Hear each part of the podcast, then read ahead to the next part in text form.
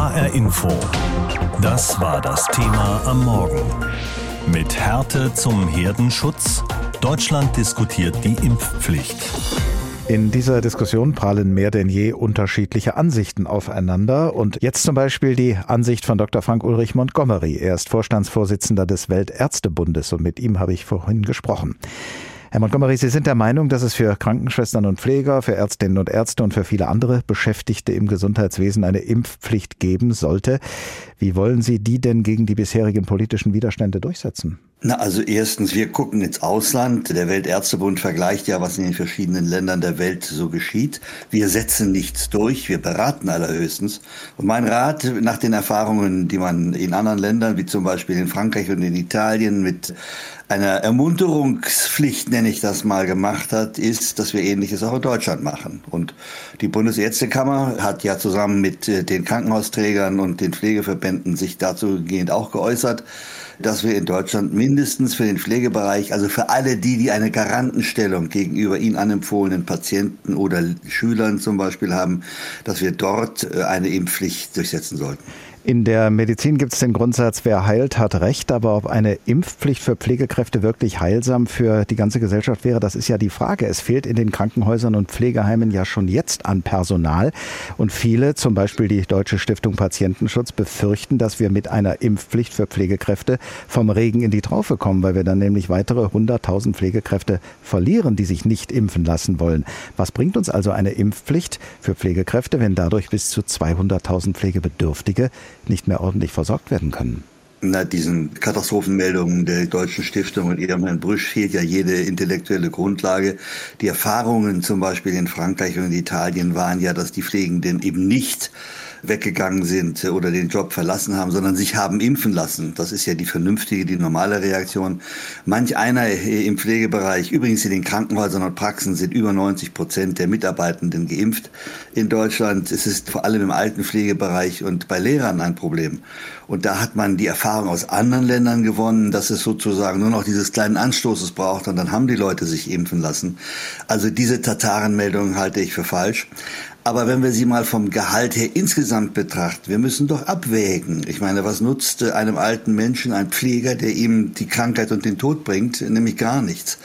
Und da halte ich es für besser, dass wir ein wenig die Leute dazu ermuntern, sich impfen zu lassen. Vielleicht auch durch ein bisschen Druck. Eben eine moralische Impfpflicht gibt es mindestens. Aber man könnte sie vielleicht auch rechtlich hier etwas stärker absichern. Das ist ja ein wichtiger Unterschied. Ermuntern, das haben Sie jetzt einige Male gesagt, oder eben eine Pflicht einzuführen, eine Impfpflicht. Und das zu tun, Menschen zu etwas zu verpflichten, zu zwingen, das, so hören wir ja immer wieder, darf immer nur das letzte Mittel sein. Haben wir denn wirklich alle anderen Möglichkeiten ausgeschöpft? Nein, mit Sicherheit nicht. Also wenn sich zum Beispiel alle Menschen, alle Menschen, auch die Geimpften, immer an die AHA-Regeln halten würden, wenn wir wirklich wieder darüber reden würden, muss feiern im Club sein, etc., auch unter 2G-Bedingungen. Also man könnte noch andere, aber von allen Menschen als insgesamt viel einschränkender empfundene Dinge natürlich machen. Und wir haben ja das Problem, dass wir inzwischen auch in einigen Parteien so das Gefühl haben, man müsste den Leuten wieder mehr Freiheitsgrade äh, geben und ihnen Freiheit versprechen, das ist gefährlich, weil diese Freiheit ist keine Freiheit zum Leben, sondern eine Freiheit zu Krankheit und Tod. Würde es denn überhaupt ausreichen, bestimmte Berufsgruppen unter eine Impfpflicht zu setzen? Es gibt ja schließlich nicht nur Pflegepersonal und Lehrkräfte, die ihren Schutzbefohlenen nahe kommen, sondern das gilt ja auch für Kellnerinnen und Kellner, für Beschäftigte in Supermärkten, auch für Taxifahrerinnen oder Busfahrer. Müsste man da nicht so konsequent sein und sagen, wenn Impfpflicht, dann eben für alle? Ja, das ist eine sehr, sehr gute Frage. Sie fragen also letztlich nicht nach der einrichtungs- oder berufsbezogenen Impfpflicht, sondern nach der generellen Impfpflicht. Mhm. Die gibt es in vielen Ländern der Welt. Wir haben sie in Deutschland aus verfassungsrechtlichen Gründen ja nur dort eingeführt, wo wir eine Erkrankung mit Stumpf und Stiel ausrotten wollen, wie die Masern oder wie wir es sehr erfolgreich gemacht haben mit den Pocken. Das ist aber bei Corona nicht zu erwarten und deswegen gibt es hier hohe rechtliche Hürden. Ich hätte aus einer rein medizinischen Sicht heraus kein Problem damit, aber hier steht offensichtlich das Verfassungsrecht davor. Darüber muss man reden und darüber muss sich die Politik dann auch eine Meinung bilden. Wir Ärzte können das mit Sicherheit nicht alleine entscheiden. Wenn eine Impfpflicht kommen sollte, dann wäre das ja auch Wasser auf die Mühlen all derer, die sich schon jetzt vom Staat bevormundet, wenn nicht sogar unterdrückt fühlen und dann fällt unsere Gesellschaft, die ja gerade in der Pandemie die eigentlich an einem Strang ziehen soll, noch weiter auseinander. Würden Sie das in Kauf nehmen? Also diese Auffassung teile ich nicht, weil die Gesellschaft ist jetzt schon auseinandergefallen dadurch, dass es Leute gibt, die sich ihrer solidarischen Verpflichtung, sich für das Gemeinwohl impfen zu lassen, komplett entziehen. Also die Spaltung ist doch längst da. Und ich halte das für so ein kleines bisschen ein vorgeschobenes Argument, dass wir behaupten, die Spaltung käme erst. Denn eines muss ich doch auch wissen. Eine freiheitliche Verfassung sagt doch, dass meine Freiheit dort aufhört, wo die Freiheit anderer tangiert wird, negativ tangiert wird. Und wenn ich deswegen ein Risiko der Infektion, des Bringens von Krankheit und Tod darstelle, dann äh, muss ich mich eventuell auch Maßnahmen unterwerfen. Und zum Beispiel, Sie dürfen auch nicht Auto fahren ohne einen Führerschein, eine Führerscheinausbildung und eine Prüfung. Und so ähnlich kann man das hier auch konstruieren. HR Info. Das war das Thema am Morgen. Mit Härte zum Herdenschutz. Deutschland diskutiert die Impfpflicht. Die Akademie Leopoldina zum Beispiel, eines der wichtigsten Beratungsgremien der Bundesregierung in der Corona-Pandemie, hat sich vergangene Woche für eine Impfpflicht bezogen auf bestimmte Berufsgruppen ausgesprochen, so zum Beispiel auch für Lehrerinnen und Lehrer. Diese Berufsgruppe wird in Deutschland von der GEW vertreten, der Gewerkschaft Erziehung und Wissenschaft, und Maike Finnern ist die Vorsitzende der GEW. Sie lehnt eine Impfpflicht für Lehrerinnen und Lehrer ab, und darüber habe ich vorhin mit ihr gesprochen. Warum wollen Sie denn darauf verzichten, die Schulen und diejenigen, die sich dort aufhalten, auf diese Weise besser vor dem Virus zu schützen? Also ich stimme allen zu, die sagen, wir brauchen eine hohe Impfquote und wir brauchen viele, viele Menschen, die sich impfen und das ist das Einzige, was hilft. Aber die Debatte in den Schulen zu führen, führt an der Realität vorbei. Also die Länder haben Zahlen erhoben, die liegen deutlich über 90 Prozent Impfquote bei den Beschäftigten in den Schulen. Wir wissen von dem Schulbarometer, was Ende Oktober von der Robert Bosch Stiftung erschienen ist, da ist es sogar 95 Prozent die Impfquote unter den Lehrkräften und Beschäftigten in den Schulen. Das heißt also, wir haben in der Schule definitiv nicht das Problem, dass die Beschäftigten sich nicht impfen lassen. Also ich bin fest davon überzeugt, in den Schulen haben wir eigentlich andere Bedarfe. Wir haben die Priorisierung damals bei den Lehrkräften gehabt und die haben ganz viele Beschäftigte in den Schulen eben auch wirklich genutzt, um sich die Impfung zu holen, wie wir eben von diesen Zahlen, die aus unterschiedlichen Erhebungen ja stammen, auch wissen. Und insofern brauchen wir andere Dinge. Wir brauchen Maßnahmen, die eben die Kinder und Jugendlichen schützen, die sich noch nicht impfen lassen können. Wir brauchen Maßnahmen, die jetzt sicherstellen, dass die Lehrkräfte eine Boosterimpfung kriegen, wenn sie denn die sechs Monate umhaben und so weiter. Das ist, glaube ich, eher das, was wir in den Schulen diskutieren müssen. Nun könnte man natürlich auch sagen, von einer guten Sache kann man nicht genug haben, wenn Sie eine Impfpflicht zulassen würden oder sich dafür einsetzen würden an Schulen, dann könnten Sie sich ja möglicherweise andere Maßnahmen sparen, die ja Sie als Gewerkschaft auch gefordert haben. Maskenpflicht selbst an Grundschulen zum Beispiel. Oder Sie hätten ein Instrument mehr, das ja Schulöffnungen, die es ja gibt und auch weiterhin geben soll, die das ermöglichen.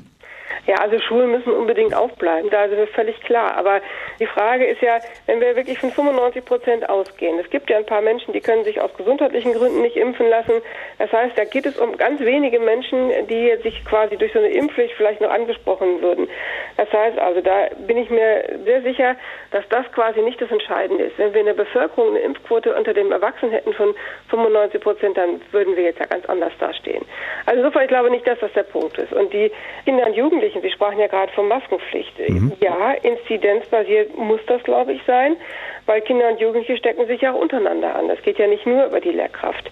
Stecken sich untereinander an und gerade eben in Grundschulen ist es richtig, die Maskenpflicht, solange es irgendwie geht, nicht zu machen. Aber wenn es denn sein muss, dann ist es eben die Maskenpflicht. Und die Frage, die man sich stellen muss, ist ja immer, was ist denn die Alternative? Wenn die Alternative heißt, die Schulen müssen geschlossen werden, dann ist die Maskenpflicht doch allemal besser. Und wenn die Alternative heißt, die Schulen müssen geschlossen werden, wäre dann nicht zusätzlich auch die Impfpflicht besser? Grundsätzlich bin ich dafür zu sagen, oder sage ich, dass Impfen wirklich die Möglichkeit ist. Aber bei 95 Prozent Impfquote finde ich, ist das nicht die richtige Debatte für die Schulen. Es gibt ja inzwischen sehr wohl eine Impfpflicht zum Schutz gegen Masern, ohne dass genau. das auch nur annähernd genau. so viele Diskussionen auslösen würde. Was ja. unterscheidet in Ihren Augen eine Impfpflicht gegen Corona von der Impfpflicht gegen Masern? Also die Impfpflicht für Masern wächst auf. Das heißt also, da haben wir natürlich irgendwann einen kompletten Schutz für die gesamte Bevölkerung. Da gab es damals auch sehr wohl Debatten. Da kann ich mich auch noch sehr gut dran erinnern. Aber die Stimmung insgesamt war natürlich nicht so gespalten wie heute. Und Sie haben ja in den Antext sozusagen auch von der Spaltung der Gesellschaft gesprochen. Und ich glaube, das hatten wir damals nicht so. Und wir haben natürlich jetzt durch die Corona-Maßnahmen und durch die Situation, mit der viele auch überfordert sind, Inzwischen schon eine sehr gespaltene Reaktion. Das merken Sie und das merke ich auch natürlich bei allen möglichen Äußerungen. Nehmen wir nochmal die Maskenpflicht. Wenn man sagt, man ist für Maskenpflicht, dann kriegt man einen ziemlichen Shitstorm auf Twitter. Wenn man sagt, man ist gegen Maskenpflicht, kriegt man genau den gleichen Shitstorm von der anderen Seite. Also das ist schon eine ziemliche Spaltung, die wir merken. Und deswegen ist das einfach eine etwas andere Situation, als wir damals über die Masernpflicht äh, debattiert haben. Und wie gesagt, ich finde, die Zahlen in den Schulen sind nicht so, dass man darüber debattieren müsste. Jetzt nehmen wir mal an, die Inzidenzen steigen hm? weiter. Wird Ihre Gewerkschaft, die GEW, dann Schulschließungen fordern und zugleich bei Ihrem Nein, Nein zur Impfpflicht bleiben? Nein, wir werden keine Schulschließung fordern, weil das auf jeden Fall in den letzten anderthalb Jahren gezeigt worden ist, Schulen dürfen nicht nochmal geschlossen werden. Dann muss es eher so gehen, dass man sagt, die Kinder haben und die Jugendlichen haben jetzt in den letzten anderthalb Jahren auf ganz viel verzichtet, damit Erwachsene etwas machen können. Und ich würde den Spieß dann umdrehen. Also mir ist völlig unverständlich, wie Karneval gefeiert werden kann, mit dem Wissen, dass Infektionen in so großen Menschenmengen und so dicht aneinander und laut singend ja sehr wohl weitergegeben werden können. Da habe ich überhaupt kein Verständnis für. Und das ist ganz klar, bevor Schulen schließen, müssen alle anderen Vergnügungen, sage ich mal, von Erwachsenen zurückgefahren werden, damit Kinder und Jugendliche nicht nochmal einen Winter in Corona-Zeiten erleben müssen. HR Info. Das war das Thema am Morgen. Mit Härte zum Herdenschutz. Deutschland diskutiert die Impfpflicht. Und man kann sie unter verschiedenen Aspekten diskutieren, eine Impfpflicht gegen das Coronavirus. Man kann darüber streiten, ob eine solche Impfpflicht sinnvoll wäre und man kann und muss wohl auch darüber reden, ob und unter welchen Bedingungen es überhaupt rechtens wäre, eine Corona-Impfung zur Pflicht zu machen. Wie diese beiden Diskussionen bislang verlaufen, das fasst jetzt Anne Bayer aus der HR Info Politikredaktion zusammen. Geht es nach dem sehr wahrscheinlich künftigen Kanzler Olaf Scholz, dann bleibt es dabei. Auch mit der neuen Regierung wird es keine flächendeckende Impfpflicht geben. Im Wahlkampf hörte sich das so an. Also erstens bin ich gegen eine Impfpflicht. Und in der Rede vor dem Bundestag letzte Woche so. Und mein letzter Wunsch an die Bürgerinnen und Bürger, die es bisher noch nicht gemacht haben. Lassen Sie sich impfen. Es ist wichtig für Ihre Gesundheit und es ist gesichtig für unser Land. Versprecher hin oder her. Die Botschaft ist klar. Impfen bleibt freiwillig. Ein Kurs, den die alte Regierung seit Anbeginn der Pandemie eingeschlagen hat. Noch Gesundheitsminister Jens Spahn hat das erst vor ein paar Tagen in der Tagesschau so begründet. Und meine Sorge ist, dass mit einer verpflichtenden Impfung aus Spannungen Spaltungen werden. Und deswegen bin ich bei der Impfpflicht, so gut ich jeden verstehe, der da erstmal wütend ist, sehr zurückhaltend. Zwei Drittel der Deutschen wollen laut einer aktuellen Umfrage eine Impfpflicht.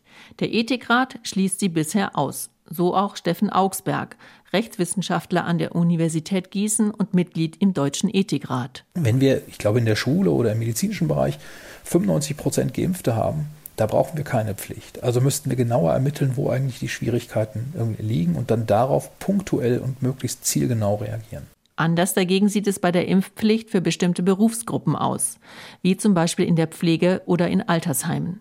Viele andere europäische Länder wie Frankreich, Griechenland oder Italien haben diese bereits eingeführt. Auch in Deutschland sprechen sich immer mehr dafür aus, zum Beispiel der Deutsche Städtetag, der Ministerpräsident aus Baden-Württemberg, Winfried Kretschmann und auch der Ethikrat, so Steffen Augsberg. Ich halte das überhaupt nicht für ausgeschlossen. Wir haben das auch als Ethikrat immer gesagt, insbesondere berufsspezifische Impfpflichten oder besondere Verpflichtungen, eine Impfung vorzunehmen, kann es geben, gerade bei denen, die Kontakt mit hochgefährdeten Personen haben. Aber ist das rechtlich überhaupt möglich? Auch darüber ist in den vergangenen Monaten viel diskutiert worden.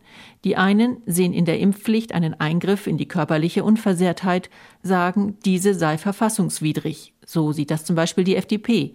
Verfassungsrechtler Volker Böhme-Nessler bestätigt das. Der entscheidende Punkt für die Impfpflicht ist, dass sie erforderlich ist, dass alle anderen Methoden, die man vorher ernsthaft ausprobiert hat, nichts genützt haben und dass man deswegen unbedingt die Impfpflicht braucht, um eine bestimmte Impfquote zu erreichen. Und das machen wir gerade noch nicht. Es gibt aber auch Stimmen, die sagen, ja, juristisch ist das durchaus möglich.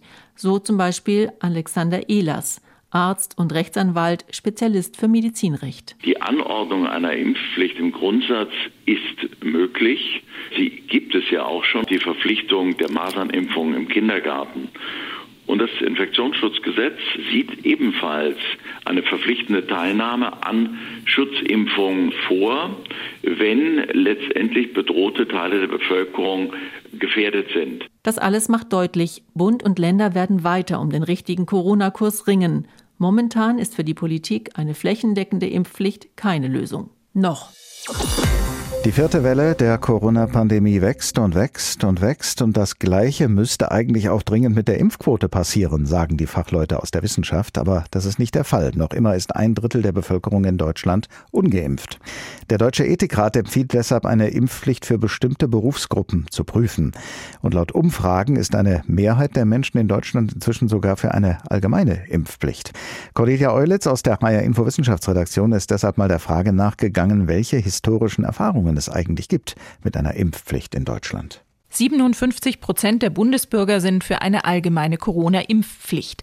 Der Medizinhistoriker Professor Robert Jütte gehört dazu. Wir sind ja im Bereich von 100.000 Toten und äh, in, wenn das eine so massive Bedrohung ist, irgendwann wird man um solche Zwangsmaßnahmen nicht umhin können. Jütte hat 1970 als 16-Jähriger selbst einen der letzten Pockenausbrüche in Deutschland miterlebt. Also ich weiß, das ist ein verdammt gefährliches Virus und habe das sehr bewusst als Zeitzeuge miterlebt, was passieren kann, wenn man nicht geimpft ist. Die Pocken sind es, gegen die es in Deutschland die erste Impfpflicht gibt. 1874 im Deutschen Reich unter Bismarck.